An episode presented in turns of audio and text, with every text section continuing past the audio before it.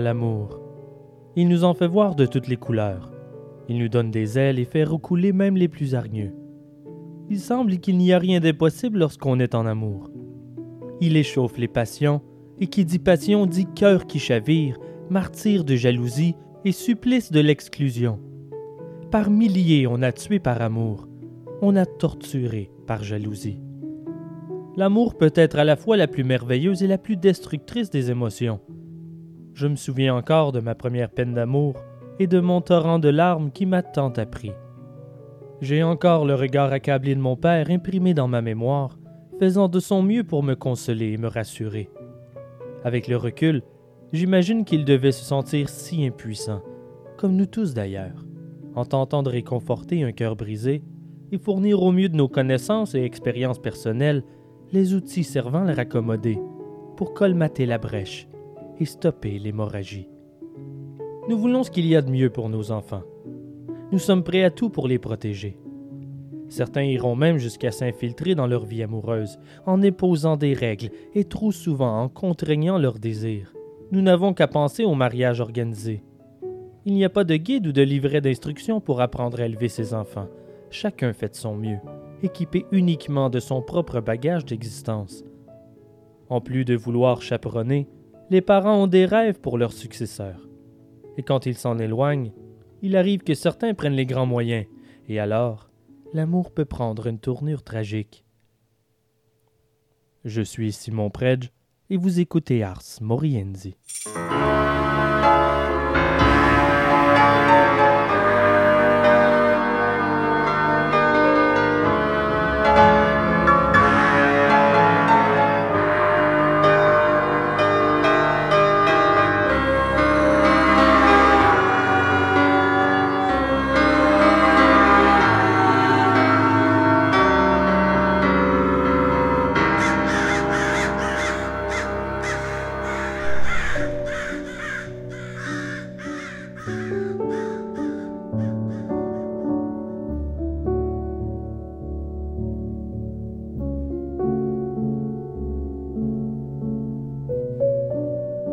Chaque 14 février, un peu partout à travers le monde, les amoureux s'échangent chocolat, fleurs et peluches. Ils consument leur amour, et tout ça en l'honneur de Saint Valentin.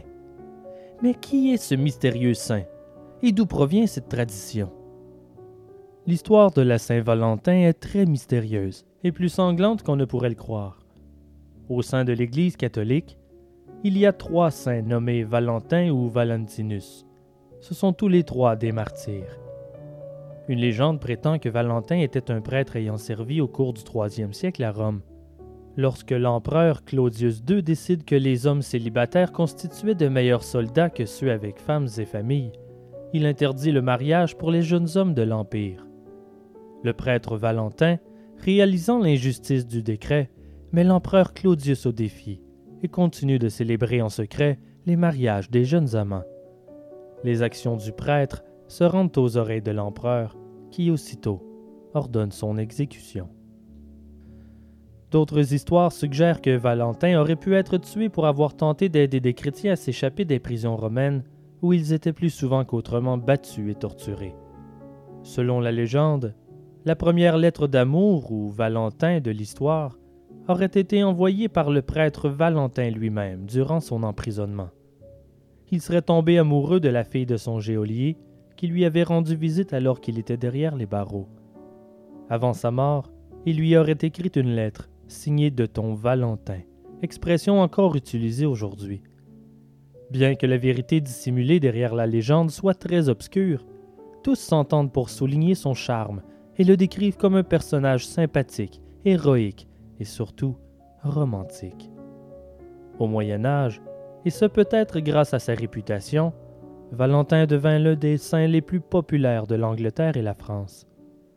Alors que certains croient que la Saint-Valentin est célébrée à la mi-février pour commémorer l'anniversaire de la mort ou l'inhumation de Valentin, qui a probablement eu lieu autour de l'an 270 après Jésus-Christ, d'autres suggèrent que l'Église chrétienne a peut-être choisi la mi-février dans le but de christianiser la célébration païenne des Lupercales. Célébrée en mi-février, Lupercal est une fête de la fertilité dédiée à Faunus, dieu romain de l'agriculture est aussi considérée comme une fête de purification et de passage en début d'année.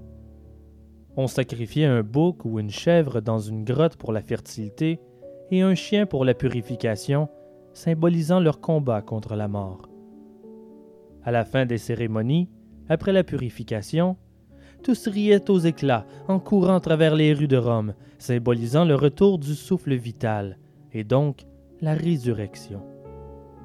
Durant leur démente course, ils fouettent doucement au passage les femmes et les champs avec la peau de chèvre coupée en lanière. Et malgré ce qu'on pourrait penser, les femmes n'étaient pas effrayées d'être fouettées ainsi, car cela avait pour but de rendre plus fertile pour l'année à venir. Toujours selon la légende, à la fin de la journée, les femmes touchées par la peau de chèvre se rassemblaient et plaçaient leur nom dans une grande urne. Les célibataires de la ville pigeaient ensuite un nom qui devenait leurs élus, avec qui ils allaient être jumelés pour les mois à venir. Ces matchs se terminaient souvent en mariage. Les Lupercales ont survécu à l'ascension initiale du christianisme, mais ils ont ensuite été interdits car jugés non chrétiens à la fin du 5e siècle lorsque le pape Gélasius déclare que le 14 février devient la journée de la Saint-Valentin. Ce n'est que beaucoup plus tard, toutefois, que la journée devient définitivement associée à l'amour. Au Moyen Âge, en France et en Angleterre, on pensait que le 14 février marquait le début de la période de reproduction chez les oiseaux, ce qui ajoutait à l'idée que la Saint-Valentin devait être un jour de romance. Déjà à cette époque, les messages d'amour surnommés les Valentins était très populaire, même si la fête n'est devenue officielle sur papier qu'après l'an 1400. La plus ancienne lettre de Valentin connue à ce jour est un poème écrit par Charles, duc d'Orléans, en 1415. Le poème était destiné à sa femme durant son emprisonnement dans la tour de Londres, suite à sa capture à la bataille d'Agincourt. Outre le Canada, la Saint-Valentin est célébrée aux États-Unis, au Mexique, en France, au Royaume-Uni et en Australie ce n'est qu'à partir du XVIIe siècle qu'elle est célébrée en Grande-Bretagne.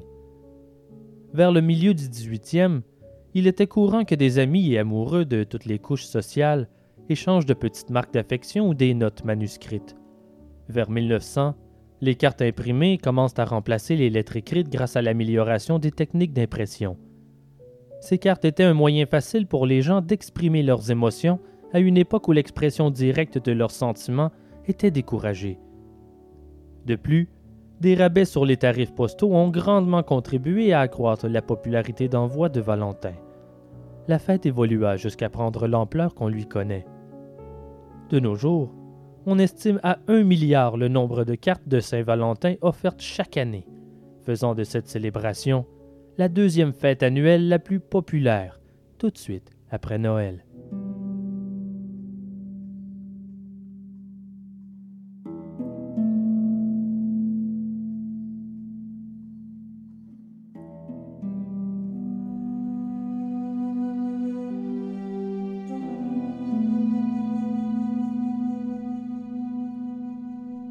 En 1901, le village français des Poitiers est considéré comme exceptionnellement prospère.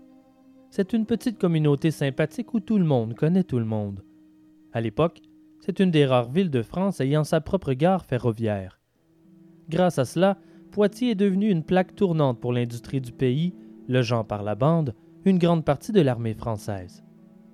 Le 23 mai, une étrange lettre arrive sur le bureau du procureur général, et je cite Monsieur le procureur général, j'ai l'honneur de vous informer d'un événement exceptionnellement grave. Je veux parler d'une jeune fille enfermée dans la maison de Madame Monnier, à moitié affamée, qui vit dans une litière putride depuis 25 ans. En un mot, dans sa propre crasse. A priori, il croit que la lettre est un canular. En fait, c'en est fallu de peu pour qu'il ne transfère pas l'information aux enquêteurs. Il connaît bien Madame Monnier il n'arrive pas à croire qu'elle soit capable de quelconque activité haineuse. Mais comme il ne veut pas être accusé de négligence ou de ne pas faire suite aux plaintes reçues, il demande que l'affaire soit investiguée. Les Monniers auxquels la lettre fait référence sont une famille aisée de la haute bourgeoisie de Poitiers. En fait, ils sont même reliés à la famille Poitiers qui a donné son nom à la ville. Grâce à ces relations, les Monniers sont respectés dans la communauté. Le mari de Louise, Émile Monnier, était à la tête d'une école d'art locale jusqu'à sa mort en 1879, 32 ans auparavant. Le couple a eu deux enfants, Marcel et Blanche.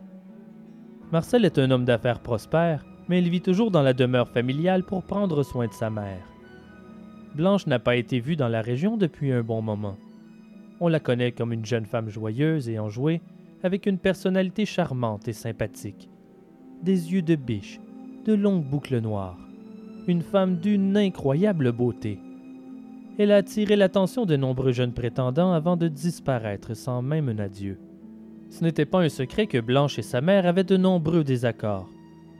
Lorsque Blanche a quitté la ville sans que la famille n'ait d'explication, tous ont présumé qu'il y avait eu une dispute entre sa mère et elle. Il n'y avait aucune raison de suspecter un acte criminel, et l'étiquette voulait qu'on n'en parle pas. Ça ne regardait que la famille. Lorsque la police arrive à la maison des Monniers, c'est Marcel qui ouvre. On lui fait part de la plainte reçue et en réponse, il affirme qu'il n'y a rien à craindre et que personne n'est enfermé dans la maison. Les autorités le croient sur parole. Il est très convaincant.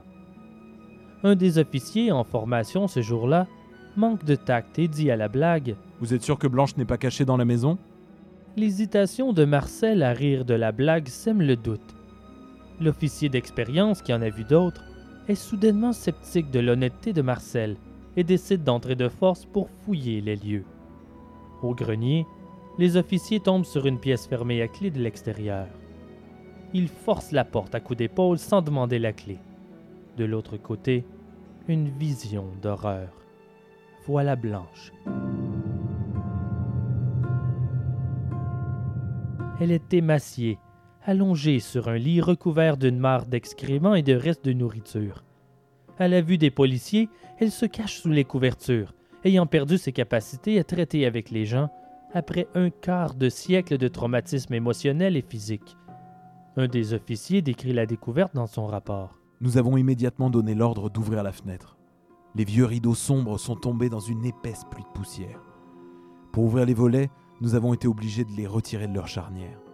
Dès que la lumière est entrée dans la chambre, nous avons remarqué, au fond de la pièce, dans un lit, une personne recouverte d'une couverture répugnante et dégoûtante. Une femme identifiée comme étant Mademoiselle Blanche Monnier. La malheureuse gisait complètement nue sur un matelas de paille pourrie. Tout autour d'elle s'était formée une sorte de croûte faite d'excréments, de morceaux de viande, de légumes, de poissons et de pain en décomposition.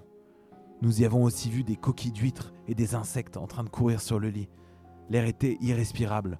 L'odeur dégagée par la pièce était si rance qu'il nous était impossible de rester plus longtemps pour poursuivre notre enquête. Les officiers emballent Blanche dans une couverture et l'emmènent hélico à l'hôpital Hôtel-Dieu de Paris. Les docteurs s'attendent à la voir mourir dans les prochaines heures. Pendant que les infirmières lui font prendre un bain et la nettoient, Blanche répète sans cesse à quel point c'est agréable d'enfin respirer de l'air frais et de se sentir propre. À mesure qu'avancent les interrogatoires, on réalise que c'est l'amour qui a mené à sa séquestration.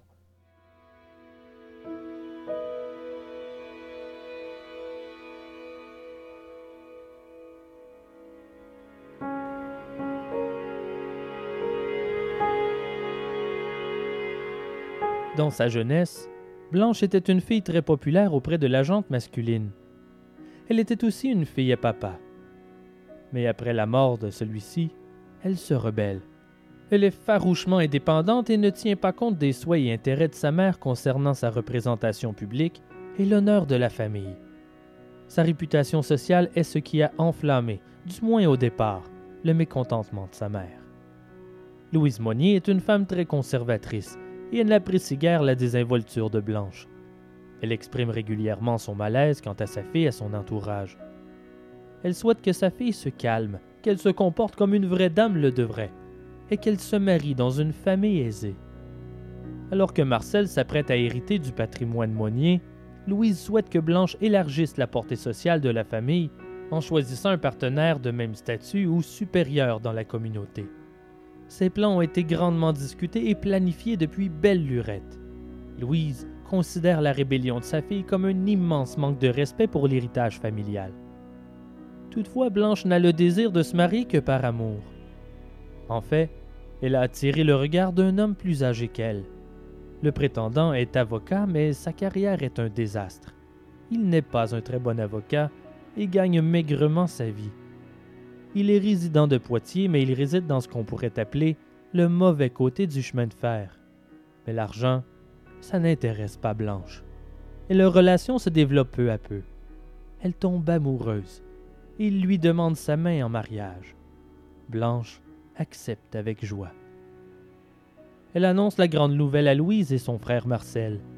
Malheureusement, ils sont plutôt amers face à cette déclaration. Louise refuse catégoriquement qu'il se marie. Il n'est pas d'assez haute classe sociale. Elle l'interdit à Blanche de le revoir. Mais Blanche refuse d'abandonner l'homme qu'elle aime, soutenant qu'elle préfère le bonheur et l'amour à la richesse et le statut social. Alors sa mère débute une campagne pour trouver un amoureux mieux adapté à Blanche. Elle la présente au fils de plusieurs de ses connaissances, mais ça ne donne aucun résultat. Louise décide donc de soudoyer l'avocat. Elle lui offre un pot de vin et en échange, il doit canceller le mariage et ne plus lui adresser la parole. Il refuse son offre et elle commence à paniquer. C'est là qu'avec l'aide de son fils Marcel, elle développe un plan machiavélique pour éviter que Blanche n'épouse l'avocat sans le sou.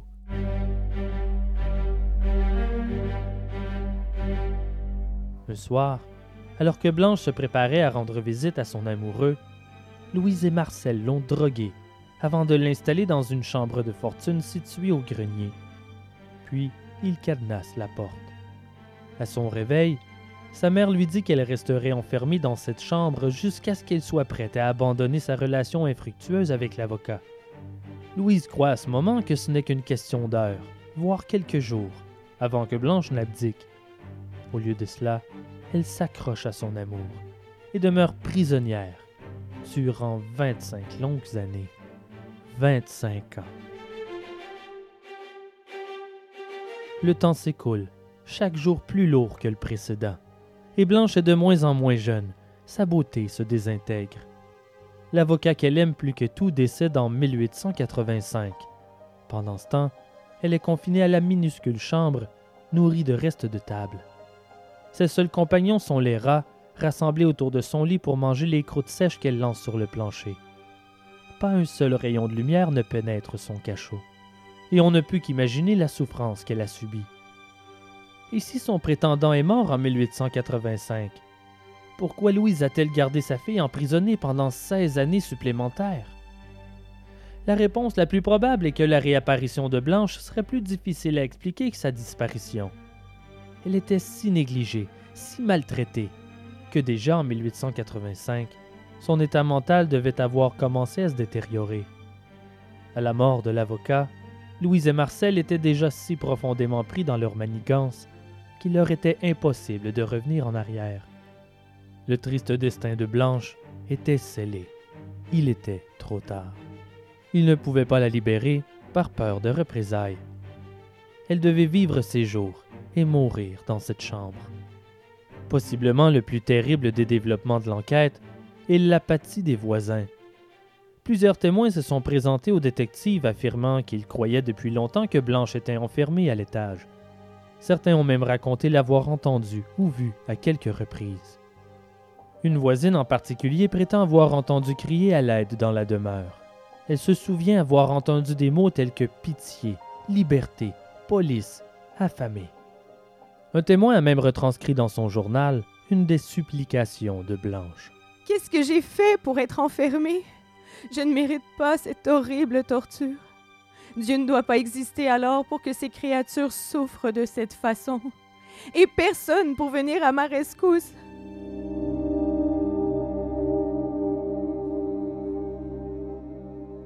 L'inscription du journal du témoin date du 16 août 1892 neuf ans avant sa libération. Les autorités n'ont jamais été avisées des cris, du moins pas avant la découverte en 1901. La police procède à l'arrestation de Louise et Marcel en soirée. Alors qu'on l'amène en prison, Louise donne tout un spectacle. Elle pleure et se lamente pour sa pauvre fille. Certains croient que c'est une tentative de préparer le terrain pour blâmer Marcel, voire même prétendre qu'elle n'était pas au courant de la séquestration de Blanche. Malgré la discrétion des autorités, une foule monstre se réunit devant la prison pour hurler des injures à Louise et Marcel. La horde jure de venger Blanche. À la vue de la foule enragée, Louise devient pâle et se plaint de douleur à la poitrine. La police sait qu'elle souffre de maladie du cœur. Il la place à l'infirmerie par précaution. Au cours des jours qui suivent, son état s'aggrave. Elle décède quinze jours après son arrestation. Ses dernières paroles furent Oh, ma pauvre Blanche. avant de fondre en larmes.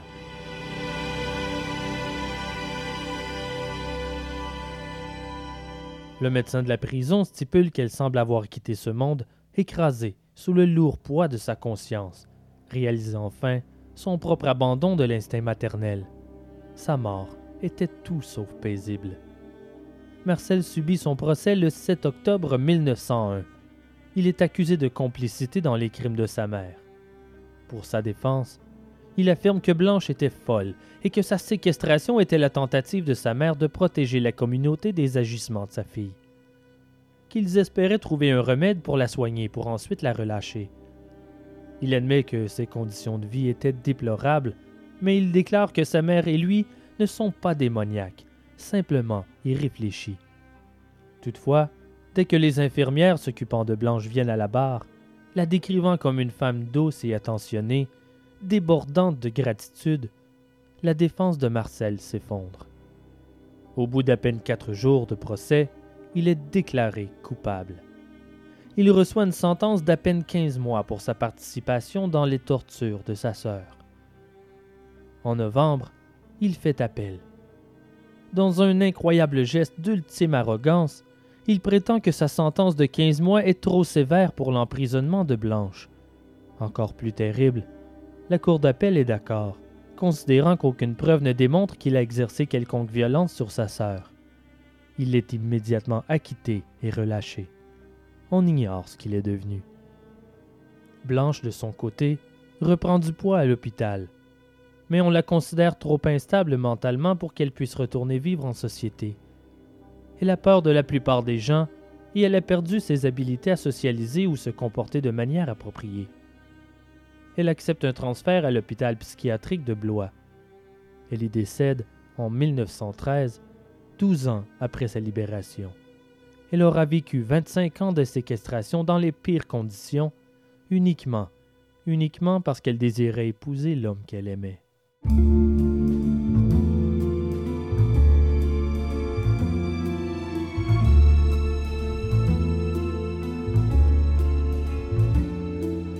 Dans l'affaire Blanche Monnier, la mère a agi de manière égoïste, en séquestrant sa propre fille pour protéger le rang social de la famille.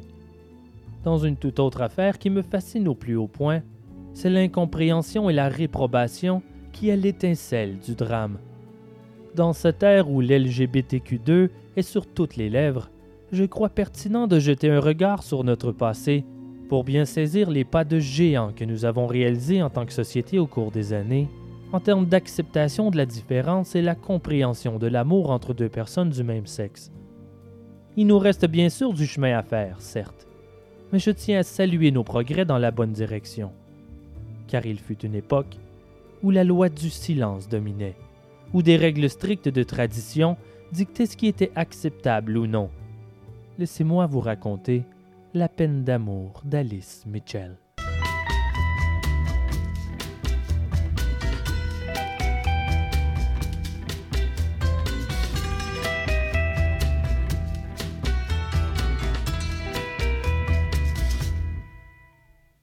Freda Ward et sa sœur Jo sont filles d'un riche planteur et marchand.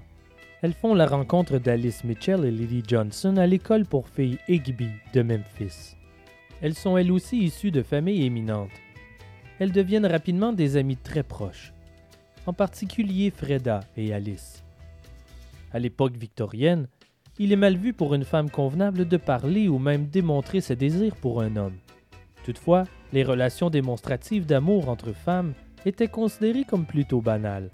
Peut-être était-ce inconsciemment qu'une simple mesure servant à sortir de soi les éclats d'affection que pouvaient ressentir ces femmes de l'époque, qui ne pouvaient se permettre de l'exprimer outre mesure avec les hommes, de peur qu'on les juge comme étant trop émancipés. Quoi qu'il en soit, Alice, qui n'a que 19 ans, et Freda, qui en a 17, ne cachent pas leur affection l'une pour l'autre. Leurs démonstrations amoureuses ne choquent personne. Elles sont simplement vues comme des enfants en répétition au grand drame de la vie d'une femme. Un simple jeu.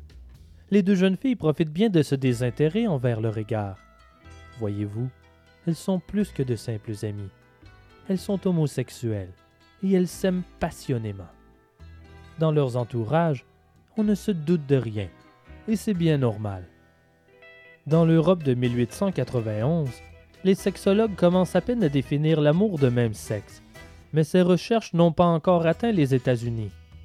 Le terme lesbienne n'apparaîtra que 40 ans plus tard. À cette époque, et en particulier dans le sud des États-Unis, une femme blanche de bonne famille est bombardée de partout, à la maison, à l'école, à l'église. On s'attend d'elle qu'elle joue le rôle d'épouse, puis celle de mère pour le nombre d'enfants que le désirera son mari. C'est son rôle, et quiconque déroge est voué à une vie misérable de solitude et de pauvreté. Cette année-là, le plus grand problème d'Alice et Freda est géographique. La sœur aînée de Freda, Ada Volkmar, a déménagé à Gold Dust, une petite ville sur la rive de la rivière Mississippi. Leur père, Thomas Ward, la rejoint avec ses sœurs peu de temps après. C'est que la femme de Thomas est décédée quelques années plus tôt et, depuis, il dépend d'Ada pour s'occuper de ses sœurs. Gold Dust se trouvant à 120 km de Memphis, cela complique la relation entre les jeunes femmes. Mais ça ne les arrête pas, et même si elles ne vivent plus dans la même ville, lorsqu'elles se rendent visite, c'est pour plusieurs jours, parfois même des semaines. À chaque fois, elles passent toute leur journée ensemble, chaque précieux moment chéri. Lorsque la nuit tombe, elles montent à la chambre après avoir souhaité bonne nuit à tout le monde et dorment dans le même lit, leur corps collé sous la couette, leur amour à l'abri des curieux. Mais ces longues visites ont aussi de mauvais côtés. À force d'être ensemble jour après jour, il devient de plus en plus difficile pour Freda de cacher ses infidélités à Alice, et d'autant plus difficile d'échapper aux colères de celle-ci.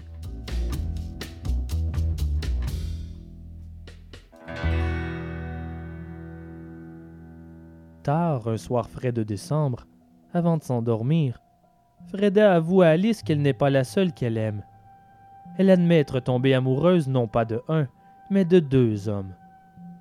À mesure que les heures passent cette nuit-là, Alice conclut qu'une d'entre elles doit mourir. Incapable de fermer l'œil, elle est couchée aux côtés de Freda, à la fixer, à la scruter. Dans ses mains, elle tient fort une petite fiole de laudanum. C'est un puissant mélange d'opium et d'alcool, facile à se procurer pour soulager les maux de tête, les maux de ventre ou du dos. Mais il faut suivre la posologie. Les overdoses fatales sont communes. Alice se questionne à savoir si la fiole contient assez de laudanum pour chacune d'entre elles. Assez pour en tuer une, certes, mais les deux Est-ce qu'elle sera capable de verser une assez grande quantité sur les lèvres de Freda sans la réveiller? Alors qu'elle contemple le poison, Freda ouvre les yeux.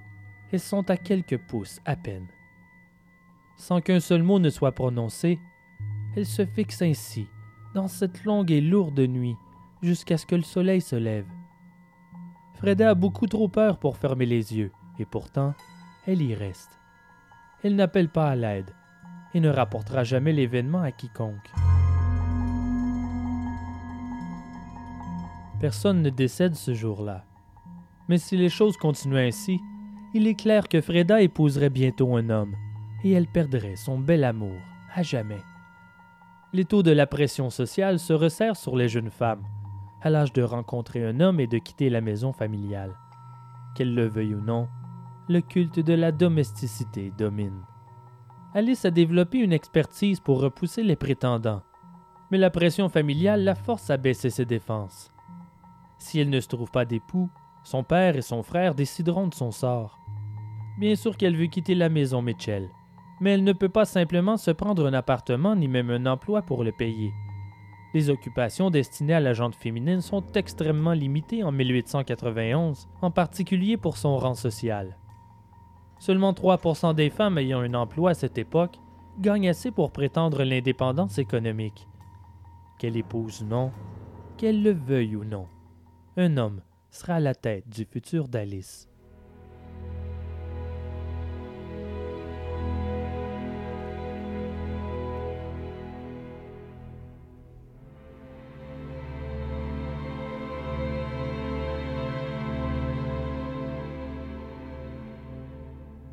Alors elle réfléchit.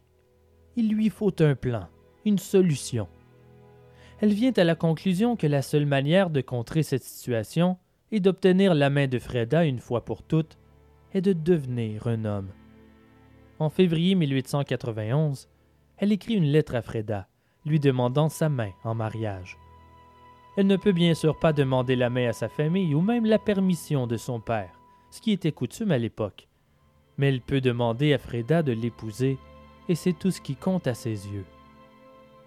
Il faudra attendre encore une trentaine d'années avant que les femmes obtiennent le droit de vote aux États-Unis, et le mariage entre deux personnes du même sexe n'est légal au Tennessee que depuis 2015. Mais pour elle, ce n'est qu'un détail. Elle s'aime, et c'est tout ce qui importe elles se dévouent à leur amour avec la plus totale discrétion. La couverture est parfaite. Même Joe et Lily ne se doutent de rien. Cela fait un bon moment qu'Alice économise pour préparer sa fuite avec Freda et se trouver une petite maison pour y vivre des jours heureux. Mais en juin, elle en sacrifie une partie et fait une grosse dépense. Une bague de fiançailles pour sa bien-aimée. Elle y fait même graver de A pour F. A pour Alice, F pour Freda. Et bien sûr, elle n'en parle à personne. Mais de son côté, Freda est beaucoup moins discrète, heureuse d'afficher leur amour dès que l'occasion se présente. Elle se la joue dramatique, comme au théâtre, ce qui effraie forcément sa compagne qui lui implore de rester subtile, que son exhibitionnisme met leur futur en péril. Plus les semaines passent, plus l'inquiétude prend Alice d'assaut. Elle croit toujours que le seul moyen d'épouser Freda est de devenir un homme. Alors elle étudie. Elle apprend à imiter les manières masculines, leur façon de parler. Elle s'entraîne à changer sa voix. Elles sont convaincues qu'avec cette supercherie, elle pourrait se marier dans une chapelle de Memphis, pour ensuite disparaître à Saint-Louis pour vieillir ensemble. Alice en est certaine. Ça doit fonctionner. Elle n'a pas demandé sa main dans trois lettres différentes, réitérant ces termes à chaque fois, par pure excitation. Elle veut être certaine que Freda prend leur engagement au sérieux. Si elles s'enfuient ensemble, elle doit comprendre qu'il n'y a pas de retour possible. Si Freda brise leur engagement, Alice promet de la tuer.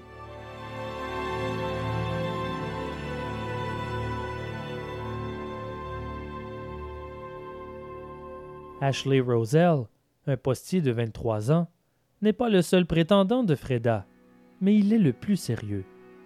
Malgré ses nombreuses promesses de mariage clandestin, Freda ne résiste pas et se laisse séduire. Même à 120 km de distance, Alice n'est pas dupe. À chacune de ses visites à Gold Dust, elle questionne tout l'entourage pour obtenir de l'information sur les prétendants de Freda. C'est ainsi qu'elle découvre l'existence de l'idylle entre Ashley et sa fiancée. Le 11 juillet 1891, Freda lui envoie une lettre pour la rassurer de ses intentions. J'ai encore les blues, mon bel amour. Tu sais que je t'aime plus que quiconque en ce monde. J'essaie fort de ne pas en aimer d'autres. Et je sais que tu es terriblement jalouse, ma douce, mais tente de ne pas l'être. Dans ta lettre, veux-tu dire que si je te rends encore plus jalouse, tu vas me haïr? Pour l'amour de Dieu, Ali, ne me hais pas. Je crois que ça me tuerait. Tu ignores à quel point je t'adore, ma chérie. Sois heureuse en m'épousant car je te suis fidèle et je le serai pour l'éternité. En preuve de sincérité, elle joint une lettre qu'elle prétend avoir envoyée à Ashley dans laquelle elle affirme qu'elle ne lui adressera pas la parole s'il vient lui parler lors du pique-nique organisé la semaine suivante. Je vais cesser de me laisser séduire, Ali. Notre mariage résoudra tous nos problèmes. Mon bel amour, si seulement tu savais à quel point tu joues avec le feu. Je ne peux plus supporter. Je suis trop jalouse. Je t'aime, Fred, et je tuerai Ashley avant de le voir t'enlever à moi. Tu crois que je ne dis ça sans le penser, mais je suis très sérieuse. Je sais que tu l'aimes, et je ne serais pas aussi jalouse si tu me disais la vérité au lieu de te jouer de moi. Je ne veux pas faire de mal à Ashley, mais si tu continues à me tromper de la sorte, je le ferai, et tu en seras la cause.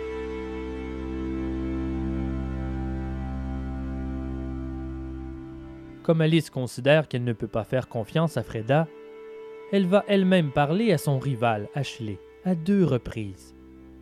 Elle tente de lui soutirer de l'information sur leur relation. Si relation il y a. Au lieu de la rassurer, les réponses d'Ashley la foudroient et il prend une décision. C'est Ashley qui devra mourir. Et ce ne sont pas que des paroles en l'air. En nous, elle va chez le marchand d'armes pour se procurer un pistolet. Toutefois, elle trouve que les armes sont toutes trop grandes pour ses petites mains. C'est la seule chose qui lui fait changer d'idée ce jour-là. Alice revient à la maison bredouille. Accablée de désespoir, sa colère se transforme en mélancolie. Les longues ruminations torturées de ses lettres ne sont qu'un échantillon des pensées qui l'oppriment.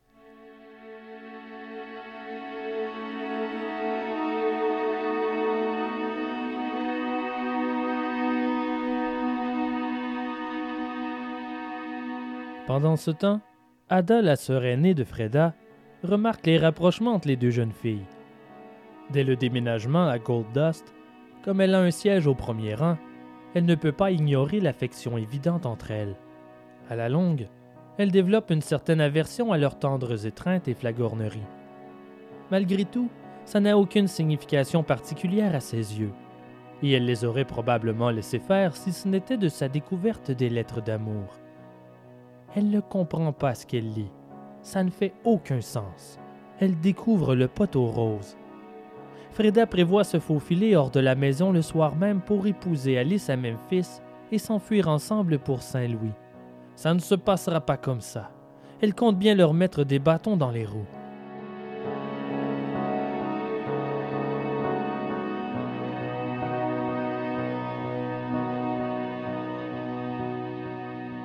Le soir venu, Ada et Thomas, le père de Freda, sont sur le qui-vive. Ils veulent l'apprendre sur le fait. Au beau milieu de la nuit, Freda descend lentement les escaliers menant au premier étage, bagage en main.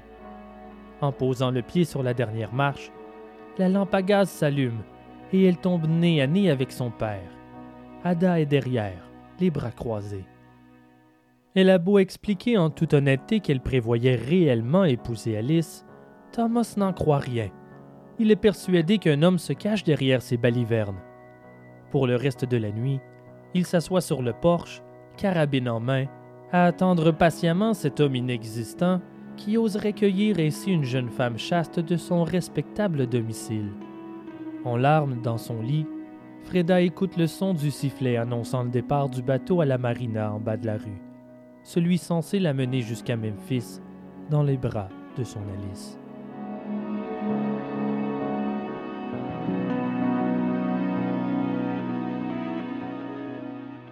Ada en a assez entendu. Freda doit couper les ponts avec Alice. Après la confrontation et un long interrogatoire quelque peu théâtral, elle écrit et poste deux lettres destinées au Mitchell. L'une d'entre elles est pour Alice. Maintenant, tu dois bien comprendre que ton plan de t'enfuir avec Fred a mal tourné. Tu aurais dû prendre en considération le fait que Fred a une sœur qui la surveille. Je te rends ce que tu appelles votre bague de fiançailles et le reste de tes choses, car tu ne l'épouseras pas si tôt. N'essaie plus d'aucune manière de prendre contact avec Freda. Tu ne la reverras plus. Je croyais que tu étais une dame. J'ai découvert le contraire. Reste chez toi et occupe-toi de tes affaires. Fred fera de même. J'espère qu'un jour tu réaliseras à quel point votre plan était stupide. La seconde lettre est destinée à Isabella. Stupéfaite de sa lecture, elle gronde sa fille Alice, qui adopte une attitude passive, jouant la fille obéissante face au scandale. C'est une réaction normale, compte tenu des paroles d'Isabella mentionnant des choses que même Alice n'avait jamais osé écrire. La lettre déborde de détails intimes qui ne pouvaient provenir que de Freda sa fiancée a craqué sous la pression, ne faisant aucun effort pour protéger ses confidences avec Alice, ni aucune tentative de préserver la possibilité d'un avenir commun. Le contenu de la lettre semble tellement tiré par les cheveux, si audacieuse et semblant si éloignée de la réalité, qu'Isabella conclut qu'Ada a dû exagérer et mal comprendre la situation. Bien sûr, Alice n'a pas contesté son verdict. Toutefois, la condamnation est la même, Alice et Freda ne doivent plus jamais se parler. Bien entendu, Alice n'a pas le désir d'en rester là. Quelques jours plus tard, Elle écrit à Freda en quémandant une dernière rencontre. Sache, mon bel amour, que je ne t'en veux pas. Ils t'ont tourné contre moi. Je sais que tu m'aimes. Tu as accepté ma demande en mariage par trois fois dans trois lettres différentes. Je suis désolée de t'avoir causé des ennuis. Je te prie de me pardonner. Si je pouvais te voir juste une dernière fois, c'est tout ce que je désire. J'ai une dernière chose à te demander. Ensuite, tu n'auras plus à me parler. Je te pardonne pour cette lettre que tu as écrite à Ashley. Je te pardonne pour tout ce que tu as fait. Je suis tienne pour toujours. Elle n'obtiendra aucune réponse. Freda ne lui accordera pas son souhait de la voir une dernière fois. Au bout d'un mois sans réponse, Alice est convaincue que sa lettre ne s'est jamais rendue, sinon qu'on l'a empêchée d'y répondre. Puis, un deuxième mois passe. Elle ne cache pas sa peine d'amour. Elle sort que rarement de sa chambre, et quand elle le fait, elle est dans un état pitoyable. Ses yeux sont bouffis, les larmes à peine séchées sur ses joues, son expression est absente et désespérée. Son chagrin semble sans fond. Elle refuse souvent de manger et elle dépérit vue d'œil.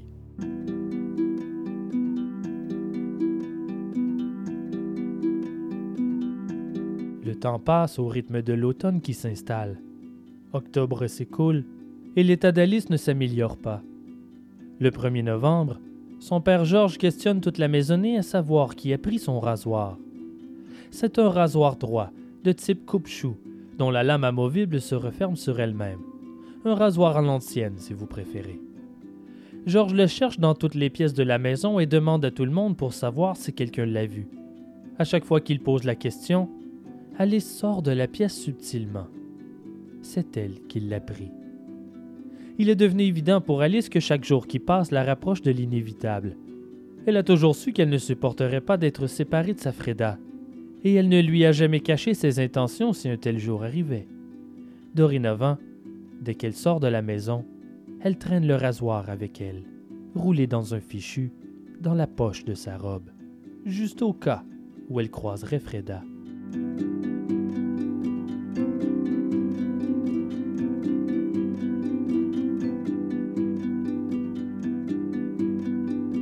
Décembre 1891. Alice veut en savoir plus. Elle est incapable d'obtenir de nouvelles de Freda. Elle décide d'écrire à son némésis, Ashley Roselle. La lettre est remplie de flatteries et de mots d'amour. Elle confesse des sentiments qu'elle n'a pas. Ce qu'elle veut en réalité, c'est soutirer de l'information à savoir si la relation de l'homme avec Freda est sérieuse. Elle réussit à le voir en personne pour discuter. Elle joue les séductrices. Même si Ashley accepte de lui parler, ce n'est que par politesse. Elle ne réussit pas à lui soutirer aucune information concernant Freda. En plus de son désespoir, la colère bouillonne de plus en plus fort en elle. Ainsi débute l'année 92 pour Alice sur une note d'amertume.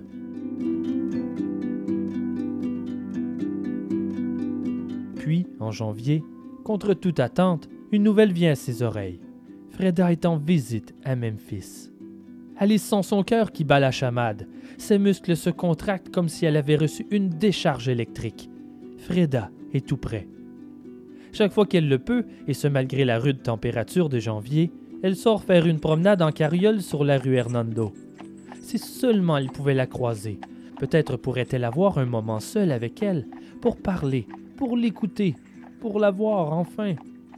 Après quelques tentatives ratées, Alice l'aperçoit sur la rue alors qu'elle entre dans une boutique.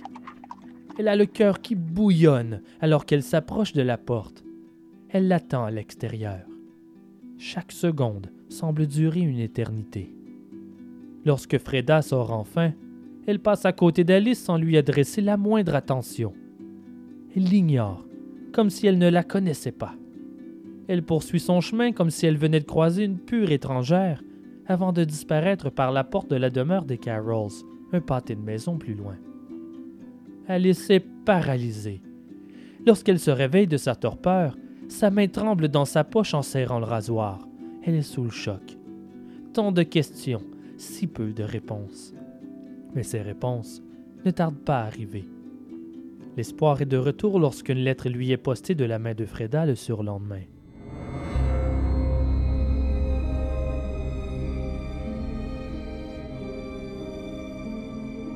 Je t'aime et je t'aimerai toujours, mais on me l'a interdit.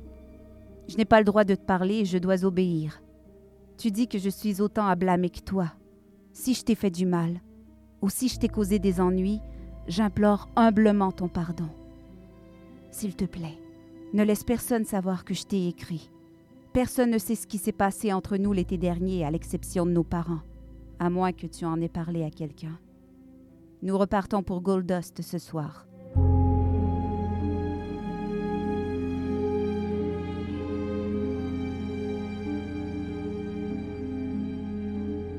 Lisant ces mots, le cœur d'Alice, ou du moins ce qu'il en reste, se brise en mille morceaux et s'envole comme les feuilles mortes à l'arrivée du vent du nord. Freda allait obéir aux règles imposées par sa famille au lieu de suivre son cœur. De plus, ce qui marque Alice, c'est la honte de Freda, comme si elle souhaitait que rien de tout ça n'ait eu lieu. Elle termine sa lettre en disant qu'elle retourne à Gold Dust le soir même. Toutefois, tout le monde en ville sait qu'à cause de la mauvaise température, le départ a été repoussé. Le bateau ne quitte pas ce soir. Le lendemain, le départ est finalement annoncé. Aussitôt, Alice empoigne son amie Lily Johnson et les amis partent en direction de la marina. Lily, croyant qu'il y avait peut-être eu une réconciliation, ne se pose pas de questions et accepte de l'aider dans sa quête sans en connaître le fond. Ensemble, ils font les 400 pas sur le quai à la recherche de Freda. Le bateau, le bateau à vapeur quitte, sans Freda et sa famille. Tout devient clair. Peut-être que tu penses que tu m'as eu en me faisant croire que tu quittais Memphis lundi, mais c'est raté. Tu sais aussi bien que moi que le départ du bateau a été repoussé. Tu peux essayer de m'entuber, mais je vais hanter les quais jusqu'à ce que je te retrouve. C'est la dernière lettre qu'Alice écrit à son grand amour. Elle la traîne sur elle, du moins jusqu'au 25 janvier 1892. Lorsque la police la lui confisquera, l'enveloppe sera recouverte de sang.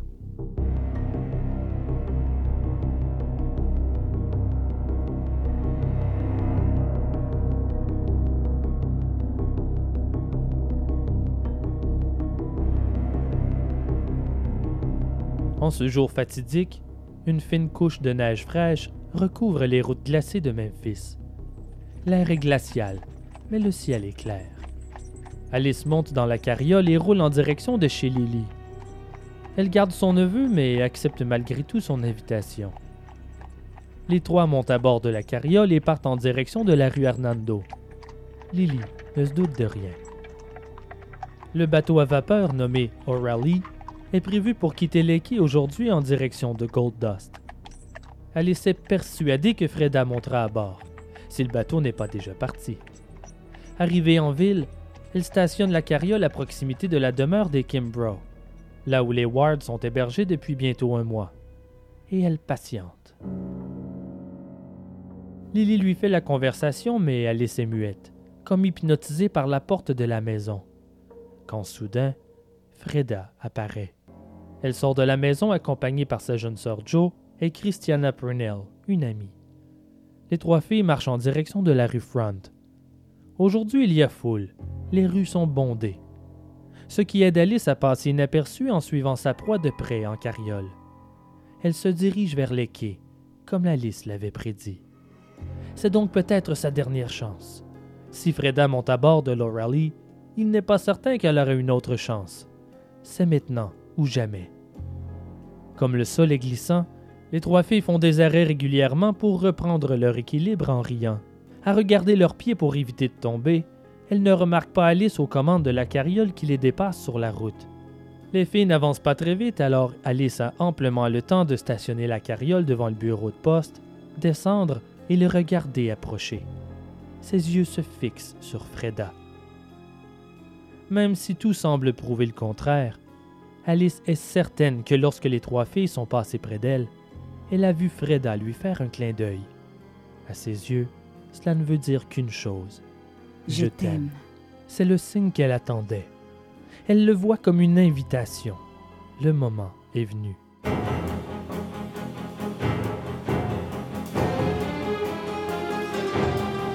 Mais où vas-tu? Je vais voir Freda une dernière fois.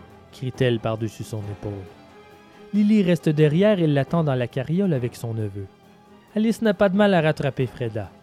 Elle avance avec détermination. Et Freda s'arrête fréquemment pour ne pas perdre pied. Alice fouille dans sa poche. Ses doigts glissent sur sa dernière lettre en cherchant le rasoir de son père. Cela fait des mois qu'elle le transporte sur elle, à attendre, à comploter. Mais les choses ne se passent pas comme elle le désire. Il y a beaucoup trop de monde. La rue fourmille de visages, plusieurs familiers.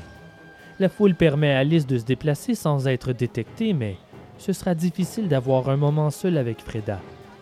Quoi qu'il en soit, elle continue d'avancer d'un pas sûr, comme un fantôme à travers la cohue.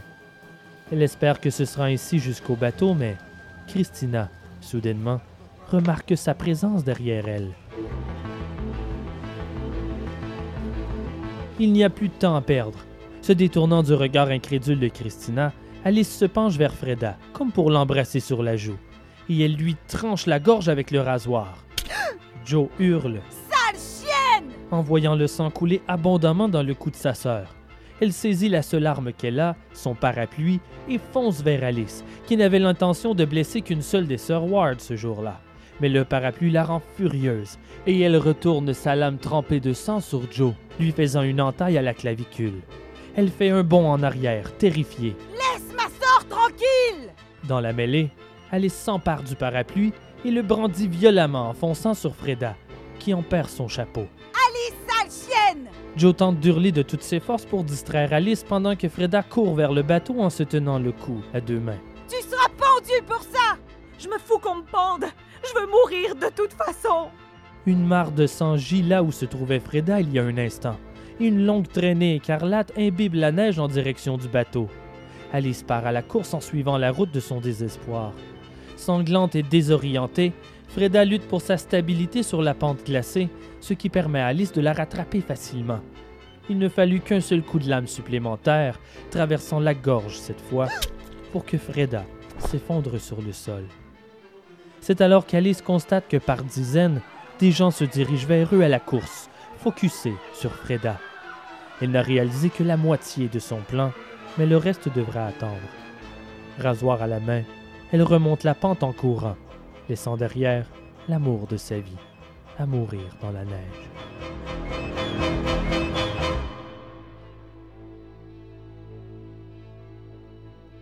Moins d'une heure après le meurtre, le chef de police cogne à la porte de la demeure des Mitchell sur la rue Union. George l'attendait. Il a déjà préparé les choses de sa fille pour son transfert dans la prison, à quelques pas à peine de la scène de crime. Il engage aussi les deux plus proéminents avocats de la région pour la défendre. Il les convainc en leur expliquant qu'elle ne peut pas être jugée pour meurtre. Il n'y avait aucun doute qu'elle avait tué. Elle avait déjà tout avoué et les témoins se comptent par dizaines. Mais en 1892, son motif leur est inconcevable. À leurs yeux, qu'une femme ait le désir de marier une autre femme, c'est de la folie pure et simple. Les journaux s'arrachent la nouvelle. Ils décrivent l'affaire comme étant étrange, bizarre, anormale. Le Appeal Avalanche publie une partie de la déclaration d'Alice. J'aurais dévoué ma vie à la rendre heureuse. Mais il m'a brisé le cœur en me renvoyant la bague de fiançailles. C'est la chose la plus cruelle et la plus douloureuse que j'ai vécue. Je ne pouvais pas supporter de vivre sans elle. Alors, j'ai pris la décision de tuer Freda parce que je l'aimais tant que je voulais qu'elle décède en m'aimant. Lorsqu'elle est morte, je sais qu'elle m'aimait plus que quiconque sur Terre. Je me suis faite à l'idée et j'ai volé le rasoir de mon père pour l'assassiner. Et maintenant, je sais qu'elle est heureuse.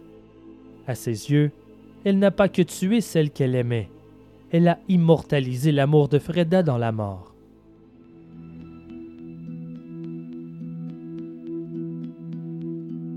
Pour les Américains de l'époque, le fait qu'elle soit éperdument amoureuse d'une autre femme est un signe clair de démence.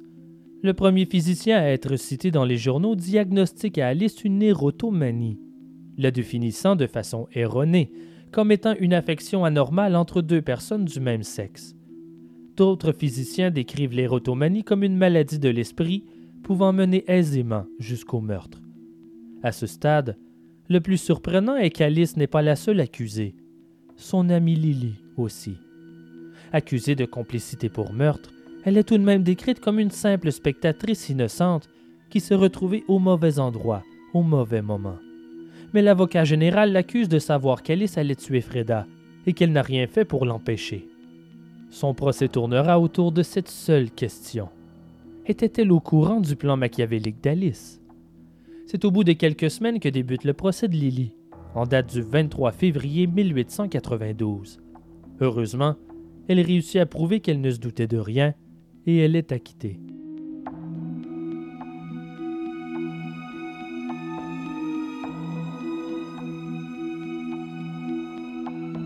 Les funérailles de Freda ont lieu trois jours après le meurtre. La cérémonie a lieu dans la même église où les filles avaient prévu se marier.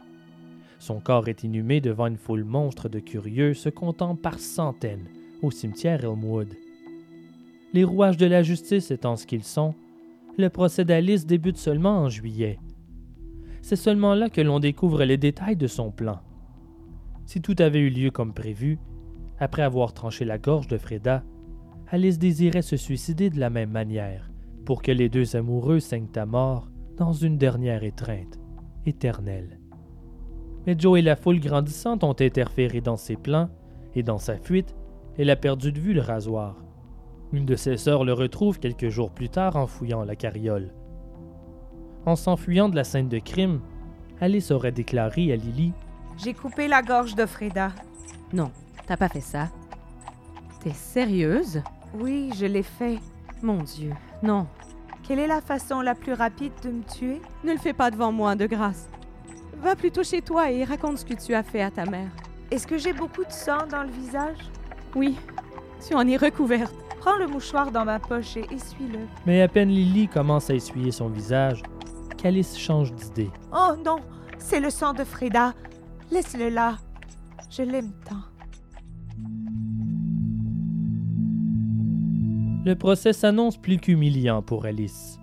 Les nombreuses lettres d'amour secrètes échangées entre elle et Freda ont non seulement été confisquées par les autorités, mais elles seront présentées en cours et diffusées dans les journaux. Le 18 juillet 1892, les experts défilent devant la cour pour offrir leur diagnostic prouvant la folie de l'accusé. Les procureurs ont tenté de mettre la main sur un expert spécialiste pouvant démontrer que l'amour entre deux personnes du même sexe n'est pas nécessairement synonyme de démence, mais sans succès. Tous les experts pointent vers la démence comme seule explication sensée pour expliquer ce comportement. Si la plaidoirie de folie échoue, Alice sera assurément condamnée à la pendaison. Pour le prouver, les spécialistes montrent ce qu'ils appellent un cas hypothétique, résumant en quelques pages la vie d'Alice. Son état mental, au passé, est important dans le propos, mais ce qui compte est son état mental présent. Cette courte biographie tente d'expliquer de quelle manière elle est arrivée au point de tuer. L'influence de son bagage héréditaire compte aussi pour beaucoup dans l'argument. À l'époque, on considère que l'hérédité est la plus grande responsable de la majorité des maladies et pathologies. Elle est considérée comme la raison la plus commune. Après la naissance du premier enfant d'Isabella Mitchell en 1857, George, son époux, commence à vraiment s'inquiéter de la mélancolie de sa femme. On lui diagnostique une démence puerpérale, ce qui signifie une démence suite à un accouchement. Elle se définit à l'époque par un état mental instable suite à la naissance d'un enfant. Elle est internée dans un hôpital psychiatrique pour un moment, durant lequel son diagnostic passe de mélancolie à démence. Mais elle s'en remet et elle retourne chez elle au bout de deux mois, excitée à l'idée de revoir enfin son premier enfant. Toutefois, en son absence, l'enfant est décédé. Personne ne lui a annoncé la mauvaise nouvelle avant son retour à la maison, alors qu'elle courait dans tous les coins pour trouver sa progéniture. Naturellement, elle est sous le choc et vaincue par son chagrin, ou, selon le rapport du médecin, son esprit s'est déséquilibré. Peut-être par peur d'être envoyée en psychiatrie à nouveau, elle reprend sa routine de femme au foyer au bout de quelques jours combattant sa mélancolie évidente et compréhensible. Ce qu'expliquent les experts durant le procès, c'est que lorsqu'elle a donné naissance à Alice, elle lui a assurément passé sa maladie mentale. Au 19e siècle, cette maladie définit au sens large les femmes refusant de nourrir leur bébé ou semblant représenter un réel danger pour l'enfant. Mais elle inclut aussi les mères semblant désintéressées de leur progéniture. Les femmes apathiques aux besoins de leurs entourages, négligées ou dépassées, sont aussi diagnostiquées avec une folie puerpérale, aussi appelée folie de la grossesse. À partir de la Première Guerre mondiale, le terme disparaît et est remplacé par la dépression postpartum. Avant même de rencontrer Alice, les docteurs s'entendent sur les dispositions héréditaires. Après l'avoir rencontrée en prison, ils notent une faible intelligence, un supposé manque émotionnel et une absence totale de remords. Si vous voulez mon avis, en lisant le rapport officiel des médecins, je me questionne qui d'Alice ou des médecins est réellement faible d'esprit ou même complètement dément. Voici quelques-unes des observations faites par les médecins supposément experts qui ont déterminé qu'Alice était folle. Et je cite Elle n'est pas développée mentalement. Son visage n'est pas symétrique. Son visage est plus large d'un côté. Elle est de tempérament nerveuse. Elle écrit de la main gauche. Elle est le dernier enfant né d'une mère démente. Elle était excentrique dans sa jeunesse. Durant la puberté, elle affichait des symptômes d'excitabilité. Elle a toujours préféré les garçons comme camarades de jeu. Elle a été victime de délire jusqu'à devenir maniaque. Il y a une vacuité dans ses propos. Elle avait l'intention de se suicider, mais elle a oublié. Elle est trop dangereuse pour être relâchée dans la communauté. Elle est très immature. Elle est une faible d'esprit. Leur conclusion Il est évident qu'elle est folle. Quelle baliverne. Et ce n'est pas tout. Le procureur les questionne sur le meurtre passionnel. Qu'en est-il d'un homme dans la même situation? Est-ce qu'un homme avec des désirs sexuels envers une femme n'a jamais commis de meurtre? Nul besoin d'être fou lorsque possédé par la perversion pour être poussé vers la violence. Les médecins reconnaissent qu'un homme commettant un crime passionnel similaire impulsivement est une ébullition pouvant se produire chez tout homme normal mais pas chez la femme. Ils affirment que cette affaire n'est pas comparable. Alice croyait qu'elle pouvait épouser Freda, travailler pour subvenir aux besoins du couple et vivre ensemble ainsi pour le reste de leurs jours. Une notion qu'ils décrivent comme une aberration, un délire pur et simple. En d'autres mots simplifiés, selon lui, il est normal pour l'homme d'être poussé à la violence, mais pour une femme, cela est considéré comme de la démence. Je tente normalement du mieux que je le peux de ne pas donner mon opinion en général. Je préfère vous laisser vous faire votre propre idée sur nos histoires, mais permettez-moi d'en déroger aujourd'hui. Si vous voulez mon avis, l'aberration est dans les propos de ces soi-disant médecins, preuve qu'heureusement, même s'il nous reste du chemin à faire, nous avançons et évoluons en tant que société. Quoi qu'il en soit, ce que vit Alice, c'est une humiliation publique elle est anéantie. C'est en date du samedi 30 juillet 1892 que le jury délibère. Ils réapparaissent dans la salle d'audience au bout d'à peine 20 minutes pour présenter leur verdict. Elle est déclarée non coupable pour cause de folie. Les experts médicaux la déclarent incurable et on l'interne à l'hôpital psychiatrique de Bolivar dans le Tennessee le 1er août. Après six mois intenses comme figure publique, le sujet de spéculations toutes plus absurdes les unes que les autres, elle disparaît, à l'abri des regards accusateurs. Nous en savons très peu sur la vie d'Alice durant son internement jusqu'au jour de sa mort. Elle décède le 31 mars 1898 à l'âge de 25 ans. La cause de la mort n'est pas inscrite dans les documents officiels, mais un journal affirme qu'elle est morte de la tuberculose, maladie en hausse à l'hôpital de Bolivar à cette époque. Toutefois, des informations ont fait surface près de 32 ans après la mort d'Alice. Le docteur Malcolm Rice Patterson fait un aveu surprenant à un journaliste du Commercial Appeal. Il affirme qu'elle s'est enlevée la vie en sautant dans le réservoir situé sur le toit de l'hôpital. Elle serait morte noyée. En vérité, nous ignorons de quelle manière elle a quitté ce monde, et nous ne le saurons probablement jamais. Elle est enterrée au cimetière d'Elmwood, non loin de Safreda.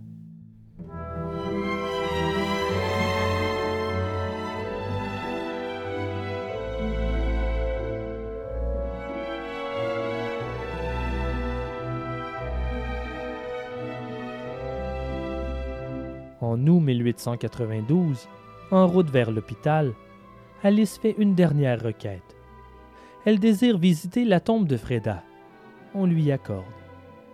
Ils sont suivis par une horde de journalistes, mais on permet à la jeune femme de se recueillir seule un moment, en gardant les spectateurs à distance.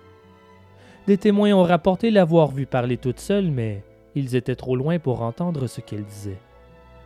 Nous ne saurons jamais ce qui occupait l'esprit d'Alice ce jour-là.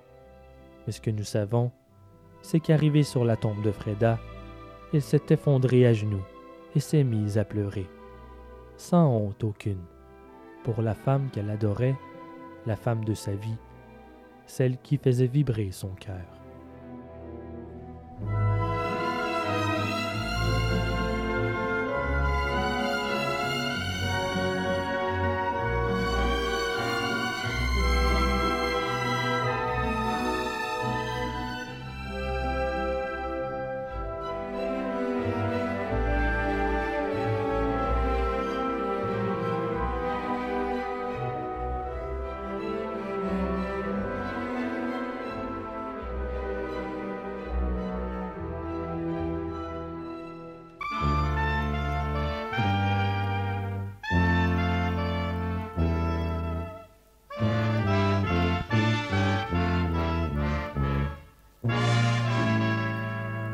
C'est maintenant l'heure de la chronique nécrologique, ce bref moment de dernier hommage qui nous fait réaliser notre fragilité et ô combien nombreuses sont les manières de quitter ce monde.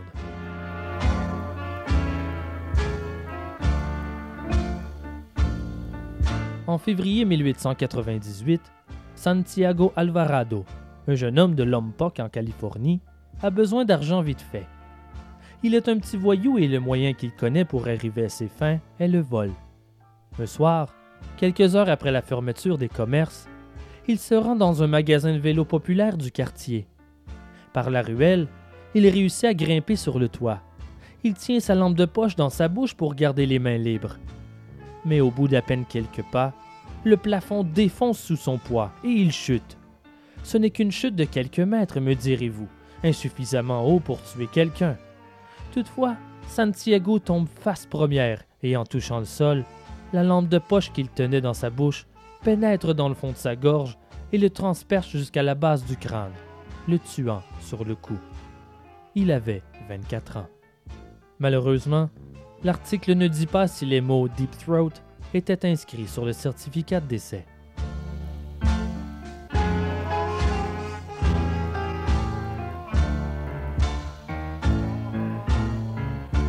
Bando Mitsugoro 8 est un des acteurs les plus célèbres du théâtre kabuki japonais des années 30.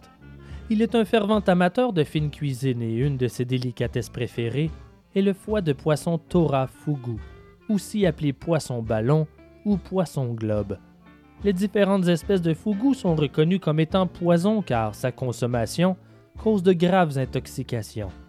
Ce poison, très présent dans le corps du fugu, est la tétrodotoxine, elle est plus concentrée dans le foie, les ovaires et la peau, mais les parties comestibles varient selon le type de fugu.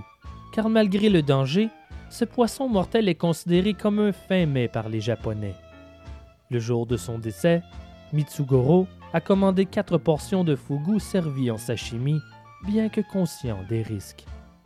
Le chef cuisinier a tenté de l'en dissuader, mais incapable de tenir tête à Mitsugoro, il plie. Au bout de 45 minutes, l'acteur commence à ressentir des fourmillements dans ses membres.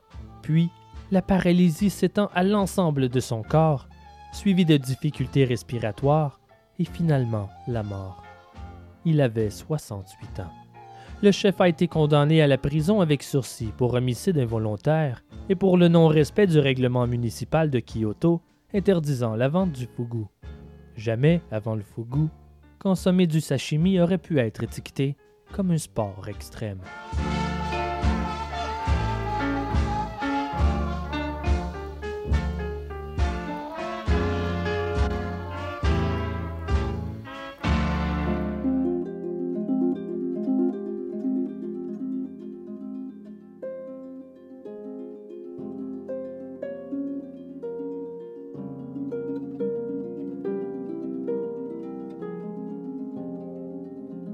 Suite à ces histoires tragiques, mon premier réflexe est de me questionner sur l'implication de la surprotection parentale sur nos vies amoureuses.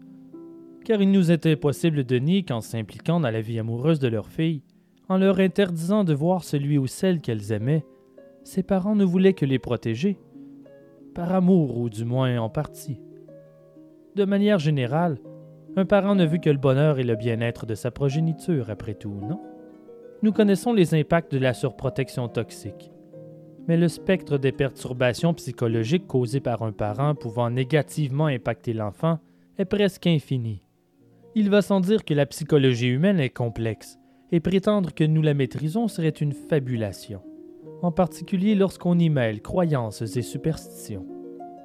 Il est tout à fait normal et même noble de vouloir protéger nos enfants, mais où se trouve la ligne? Que seriez-vous prêt à faire pour protéger les membres de votre famille et ceux que vous aimez?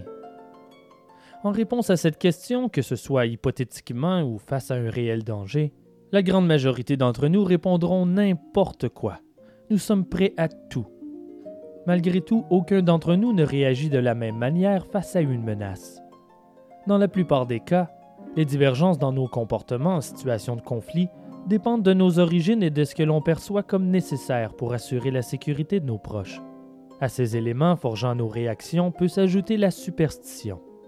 Et même s'il peut être facile de la juger comme étant de simples inepties, elle peut parfois nous aider dans nos vies. Selon Roland Jouvin, professeur de psychiatrie à l'Université de Paris VI et auteur du livre Le cerveau magicien, de la réalité au plaisir psychique, notre pensée nous aide à pallier les insuffisances du réel la superstition est une magnifique création des individus et des sociétés pour aménager la peur du monde. Elle permet d'apprivoiser l'anxiété, de fixer le danger sur un seul objet et de faire en sorte de l'éviter en pratiquant certains rites. Au lieu de ressentir une angoisse diffuse, on la focalise. Les superstitions ne sont pas forcément aussi absurdes qu'elles peuvent en avoir l'air.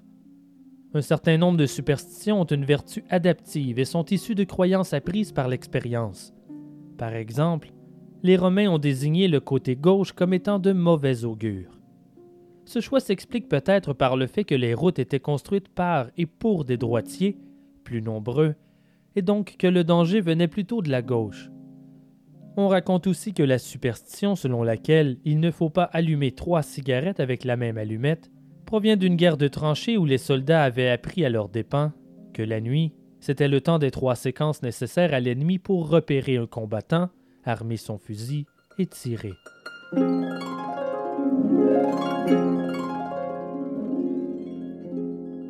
Par la pensée, une personne peut transformer, remodeler son environnement.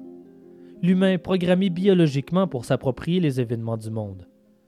C'est ce que nous faisons quand nous disons il pleut, ça tombe bien, je voulais aller au cinéma. La superstition se situerait un cran après. Il pleut, donc je vais passer une mauvaise journée. C'est la pensée magique qui a une puissance telle que l'on croit pouvoir prédire ce qui va arriver.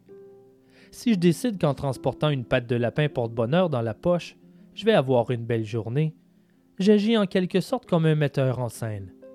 J'invente une nouvelle loi physique et je reprends l'avantage sur le monde. Cela revient à attribuer à notre pensée une suprématie sur la réalité. On change les règles, on devient moins impuissant face aux événements. Dans cette optique, pour prendre le contrôle, il faut d'abord y croire, et certains événements peuvent nous pousser à des actes inimaginables. C'est justement ce qui a poussé une mère au cœur brisé à des actions extrêmes face à la perspective d'une autre perte dévastatrice.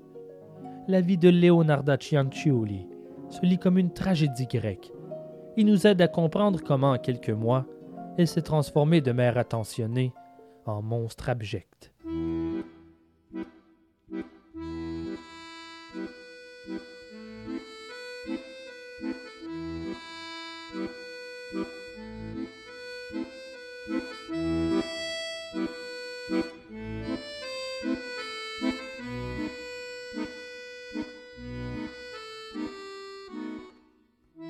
Leonarda Cianciulli naît en avril 1894 dans la ville de Montella, dans la province d'Avellino, en Italie. Elle est le fruit du viol de sa mère par Mariano Cianciulli, qu'elle est plus tard forcée d'épouser dans la douleur et la honte. Nul besoin de vous dire que l'ambiance n'est pas lumineuse dans la demeure de Cianciulli. Toutefois, Mariano décède alors que Leonarda est encore jeune. Sa mère en épouse un autre, empirant le mal de vivre de la jeune fille qui tente de s'enlever la vie à deux reprises dans son adolescence. À sa première tentative, elle est prise sur le fait par sa mère qui lui retire la corde autour du cou. La deuxième fois, la corde se brise d'elle-même au moment fatidique. Comme Leonarda représente pour sa mère le plus terrible événement de sa vie, elle la traite comme une moins que rien. Elle la maltraite jour après jour, sans lui démontrer le moindre amour. Malgré tout, elle espère forcément une vie florissante pour sa fille car elle planifie ses fiançailles avec un jeune homme de la région, promis à un avenir prospère. Toutefois, Leonarda tombe amoureuse d'un commis postal du nom de Raffaele Pansardi, qu'elle épouse en 1914. Sans surprise, sa mère s'oppose à cette union avec véhémence, à un point tel que, selon Leonarda, elle lui aurait jeté un mauvais sort, une malédiction. Le jeune couple laisse s'effriter la houleuse relation familiale jusqu'en 1921, lorsqu'ils emménagent dans la ville natale de Pansardi, à Loria. Ils rêvent d'une communauté plus favorable et accueillante pour fonder une famille et laisser derrière le sombre passé. Nous en savons peu sur cette période de sa vie, du moins jusqu'en 1927 où elle est accusée de fraude. Elle fait une courte sentence en prison. À sa sortie, le couple déménage à nouveau, cette fois à Macedonia. Le 23 juillet 1930, la malédiction de Leonarda la rattrape sous forme d'un grand tremblement de terre destructeur. Le séisme est si puissant qu'il cause 1400 morts et le nombre de blessés est estimé entre 5 et 7000. La demeure des Cianciulli est complètement détruite. Sans abri et accablé par la tragédie, le couple déménage à Correggio, au nord de l'Italie. Les Cianciulli ne se laissent pas abattre et leur histoire d'amour produira 17 grossesses. Mais le malheur ne s'éloigne jamais bien loin de Leonarda, et tristement, la mort semble avoir élu domicile sous son toit. Elle fait trois fausses couches, et sur les quatorze ayant eu la chance de voir la lumière du jour, dix meurent de la maladie en bas âge. Il n'est pas surprenant que Leonarda devienne surprotectrice de ses quatre enfants survivants. Sa vigilance à leur égard n'a d'égal que la distance qu'elle conserve entre ses progénitures et le reste de la société. Peu de temps après leur arrivée à Correggio, Leonarda ouvre une boutique. Basée sur ses habiletés de médium autoproclamé et sa réputation à aider les gens de la région à trouver l'amour ou un emploi, il est légitime de considérer qu'elle est la diseuse de bonne aventure de la communauté. Et elle ne le devient pas par accident. Elle a elle-même fréquenté de nombreuses tireuses de cartes en tant que cliente tout au long de sa vie. D'ailleurs, une diseuse de bonne aventure qu'elle a visitée avant de rencontrer Raffaele avait vu juste.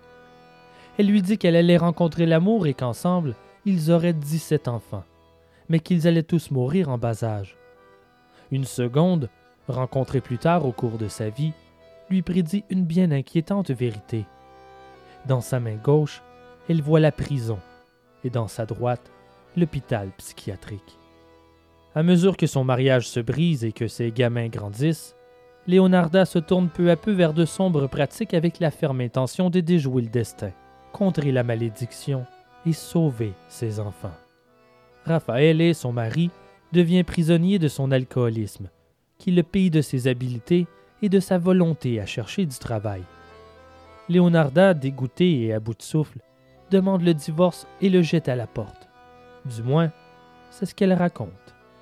Car dans les faits, on ne l'a jamais revue, pour autant que l'histoire se souvienne. En 1939, l'Italie se prépare sérieusement à prendre sa place aux côtés de l'Allemagne nazie et du Japon en tant que puissance de l'Axe qui combattrait la domination mondiale durant la Seconde Guerre mondiale.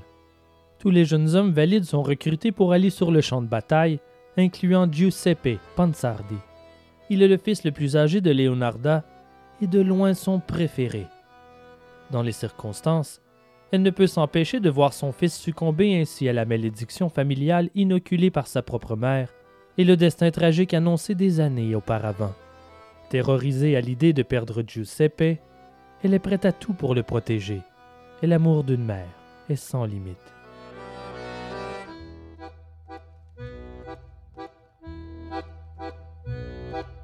Se tournant vers les forces obscures qui lui étaient si familières, elle finit par choisir le moyen le plus sûr selon ses croyances et superstitions pour isoler son fils du mauvais sort de sa mère. le sacrifice humain. Étant la confidente de tant de gens en ville, elle n'a choisi ses victimes qu'à travers sa propre clientèle, pour cueillir celui ou celle qu'elle considère digne d'être sacrifié au nom de son fils Giuseppe.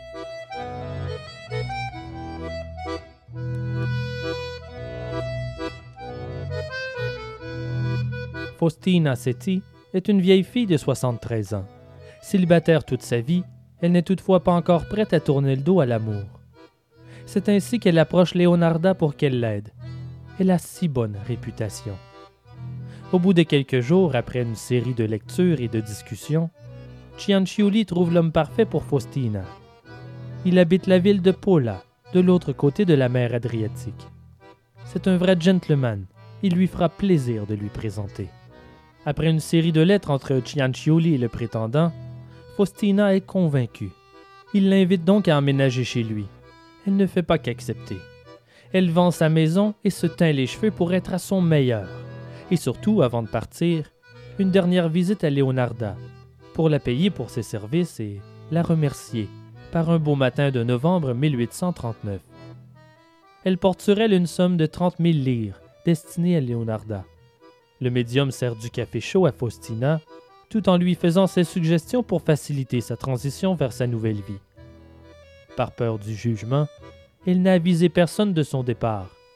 Alors pour éviter que les membres de sa famille ne s'inquiètent, Leonarda lui suggère d'écrire quelques lettres pour les prévenir et les rassurer. Elle lui donne du papier, un crayon, et Faustina se met à écrire. Elle devra les poster dès son arrivée à Pola. Dès que les lettres sont cachetées, Leonarda se lève de table et marche jusqu'au garde-manger. Elle en sort une hache. Elle avance lentement vers Faustina par derrière. Elle lève la hache au-dessus de sa tête et lui fracasse le crâne d'un seul coup violent.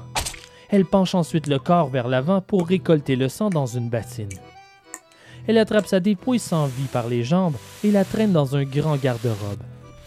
Là, elle découpe la dépouille en morceaux assez petits pour entrer dans son chaudron. Elle y ajoute 15 livres de soude caustique qu'elle utilise dans la fabrication de savon. Elle a chauffé et remué le mélange jusqu'à ce que les morceaux se dissolvent en une bouillie épaisse et noire, qu'elle a transformée en savon. Des savons qu'elle a offerts à son entourage et vendus dans sa boutique. Leonarda Cianciulli, la saponificatrice.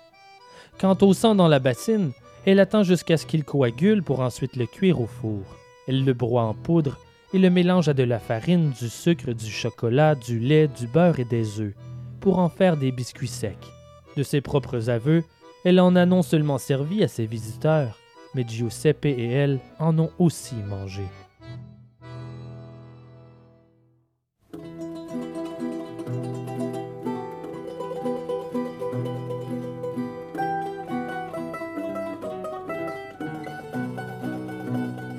Après le meurtre, elle demande à son fils Giuseppe un petit service. Elle doit poster deux lettres et deux cartes postales pour une cliente, mais elle doit être postée à Paula. Sans demander plus d'explications, Giuseppe accepte avec grand plaisir. Contrairement à Faustina, Francesca Suavi a connu le grand amour, mais elle se retrouve veuve et sans emploi à l'âge de 55 ans. Elle vient visiter Leonarda pour ses judicieux conseils et découvrir ce que l'avenir lui réserve. Trouvera-t-elle un emploi? Les cartes de tarot révèlent une opportunité d'emploi potentielle dans une école de Piacenza, une ville voisine au nord de l'Italie. Grâce à ses pouvoirs de manipulation, elle réussit non seulement à convaincre Suavi qu'un poste de professeur l'y attend, mais qu'elle devrait se débarrasser de toutes ses possessions et faire le voyage dès que possible. Comme la première fois, Suavi se prépare à la hâte et rend une dernière visite à Leonarda pour lui payer une généreuse somme et la remercier pour ses judicieux conseils.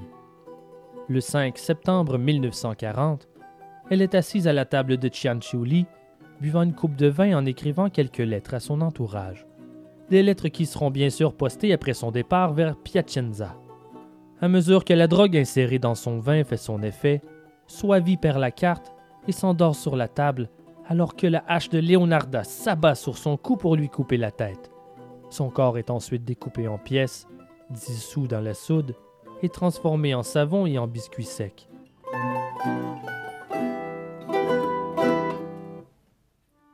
Comme les autres, Virginia Cacioppo, une ex-chanteuse d'opéra de 53 ans, vient quémander l'aide de Leonarda pour retrouver la vie enivrante de sa jeunesse. Mais avant tout, un emploi excitant. Pour le cas de Cacciopo, elle ne consulte pas sa boule de cristal, mais plutôt ses connaissances pour lui dénicher un emploi comme bras droit d'un prospère homme d'affaires de la ville. Elle devait se défaire de ses possessions et déménager rapidement avant que quelqu'un d'autre ne prenne le poste à sa place. Mais en réalité, ce que Leonarda désirait, c'est qu'elle n'ait pas le temps d'aviser qui que ce soit de son départ. Elle affirme qu'elle a une aventure avec l'homme qui l'aide à orchestrer son déménagement, la vente de ses biens, et pour avoir trouvé l'emploi qui l'attend en ville. Elle ne voulait pas que leur manigance se sache et ainsi entacher la réputation de ce bon samaritain. Avant son départ, elle s'arrête chez Chianchiuli en date du 30 septembre 1940, et son destin prit fin abruptement, lui barrant la route d'une hache. Étant plus grosse que les deux victimes précédentes, Leonarda dut prendre plus de temps pour la cuire dans son chaudron. Toutefois, dans sa déclaration officielle, elle affirme que le résultat a été une agréable surprise. Elle raconte que sa chair était grasse et blanche, et que pendant qu'elle fondait dans l'acide, elle a ajouté de l'eau de Cologne et qu'après de nombreuses heures de cuisson, c'était son savon le plus crémeux et le plus réussi qu'elle n'avait jamais fait. Elle a donné de ses barres de savon à tout son entourage tellement elle en était fière. Toujours selon elle, les biscuits aussi étaient meilleurs. Ils étaient très sucrés, selon ses dires. Après son troisième meurtre, elle gagne en confiance. Et ce qu'on pourrait d'abord qualifier d'audace s'est avéré être de l'insouciance. Ayant accumulé près de 35 000 lires en bons, en joyaux et en argent de Cacciopo, elle ne perd pas de temps pour le dépenser. D'abord, elle encaisse les bons du trésor, elle donne des bijoux à gauche, à droite, et elle dépense. Elle dépense et elle dépense. Elle dépense une si grande somme en un si court laps de temps que les gens du voisinage commencent à avoir de sérieux doutes sur sa soudaine prospérité. Environ au même moment, une femme rapporte une histoire alarmante à la police. Le soir de la disparition de Cacciopo, elle l'a vu entrer chez Leonarda Ciancioli, la vieille tireuse de cartes. Curieuse, elle resta un long moment devant la maison pour attendre sa sortie. Mais comme elle s'éternise, elle décide de frapper à la porte. Leonarda ouvre et accueille la dame à l'intérieur pour discuter un moment. Étrangement, il n'y avait aucune trace de Virginia Cacciopo dans la demeure. Seulement un grand et mystérieux chaudron bouillonnant dans la cuisine. À mesure que les rumeurs circulent dans le voisinage, la femme tourne l'histoire dans sa tête pendant quelques jours avant de se décider à raconter ce qu'elle a vu aux autorités.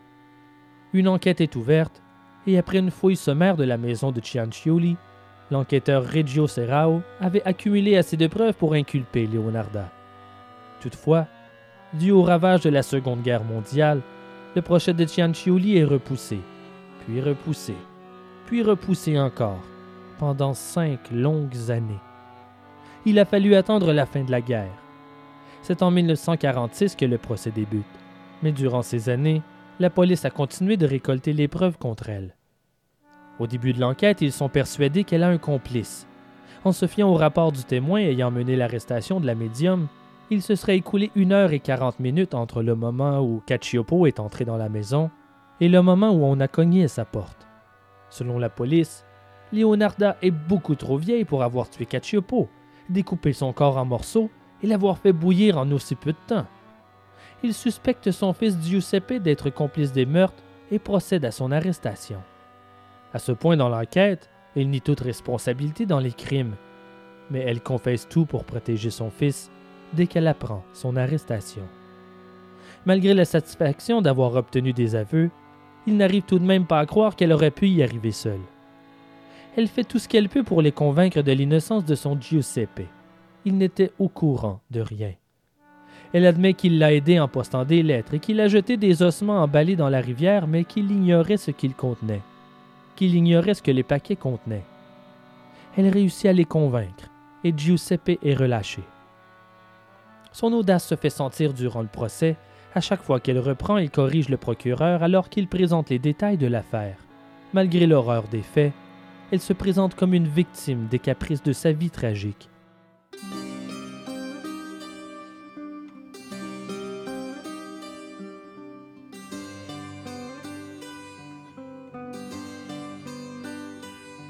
Les journaux la surnomment la saponificatrice de Correggio.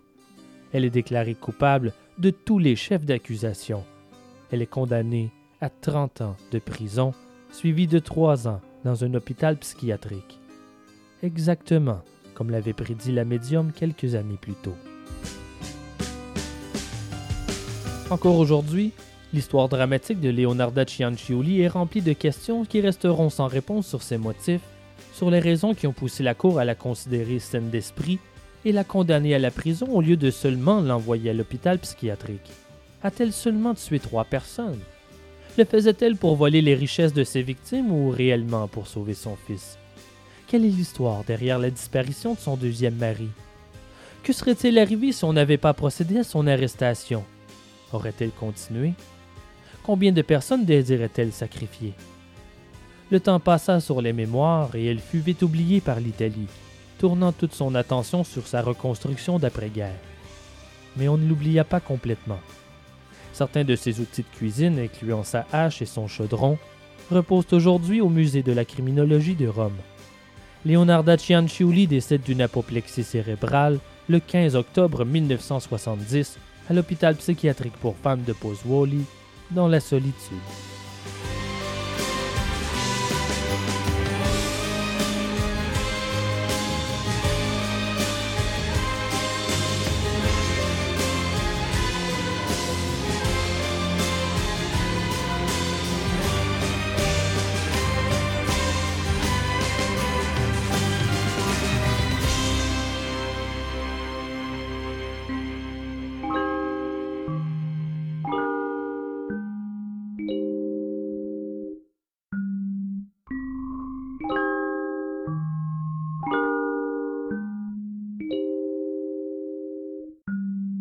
Ars Morienzi est produit par moi, Simon Predge. Recherchiste, Annie Richard. Merci à mes comédiens. Will Morer dans le rôle de l'officier de police, Isabelle Sasseville dans le rôle d'Alice Mitchell et Louise Monnier, Audrey Rancourt-Lessard dans les rôles de Freda et Joe Ward, Mélanie Michaud dans les rôles de Blanche Monnier et Lily Johnson, et Manon Lortie dans le rôle d'Ada Volkmar. Merci à choc.ca et merci aux membres de la société secrète d'Ars Moriendi. Si vous désirez faire comme eux et supporter l'émission, joignez-nous sur Patreon. Pour le prix d'un café par mois, recevez les épisodes avant tout le monde, en plus de mini-épisodes inédits et des informations sur l'envers du décor. Sinon, procurez-vous un chandail ou une tasse à café à l'effigie d'Ars Moriendi. Tous les fonds serviront à la production et l'amélioration de l'émission. Merci d'avance. Mais ce n'est pas le seul moyen. Si vous voulez aider, parlez-en et faites connaître ces horribles histoires vraies qui prouvent que les monstres existent et qu'ils sont plus humains qu'on ne le croit. Qu'on le veuille ou non, c'est notre histoire. Et je sais que je ne le mentionne pas souvent, mais je tiens à remercier chacun de vous qui me laisse un bon commentaire sur iTunes. Je vous lis, croyez-moi, et ça me fait chaud au cœur. Merci beaucoup. Pour les bibliographies, les trames sonores et des photos en complément de nos histoires, visitez-nous en ligne au www.arsmorienzipodcast.ca et suivez-nous sur Facebook pour les dernières nouvelles. Merci à vous, chers auditeurs, de suivre Ars Morienzi. Profitez des célébrations de la Saint-Valentin pour déclarer votre amour à tous ceux que vous aimez. Si les chocolats et les fleurs sont superflus, dire je t'aime fait toujours un bien immense. Memento mori. Baby, can't you see I'm calling? A guy like you should wear a warning. It's dangerous, I'm falling. There's no escape, I can't wait. I need a hit, baby, give me it. You're dangerous, I'm loving it.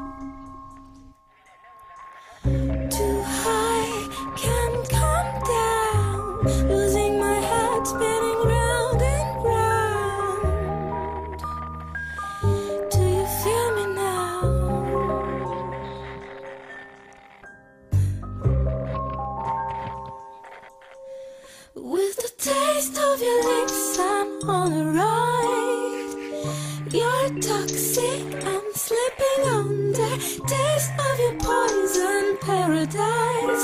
I'm addicted to you. Don't you know that you're toxic? And I love what you do. Don't you know that you're toxic?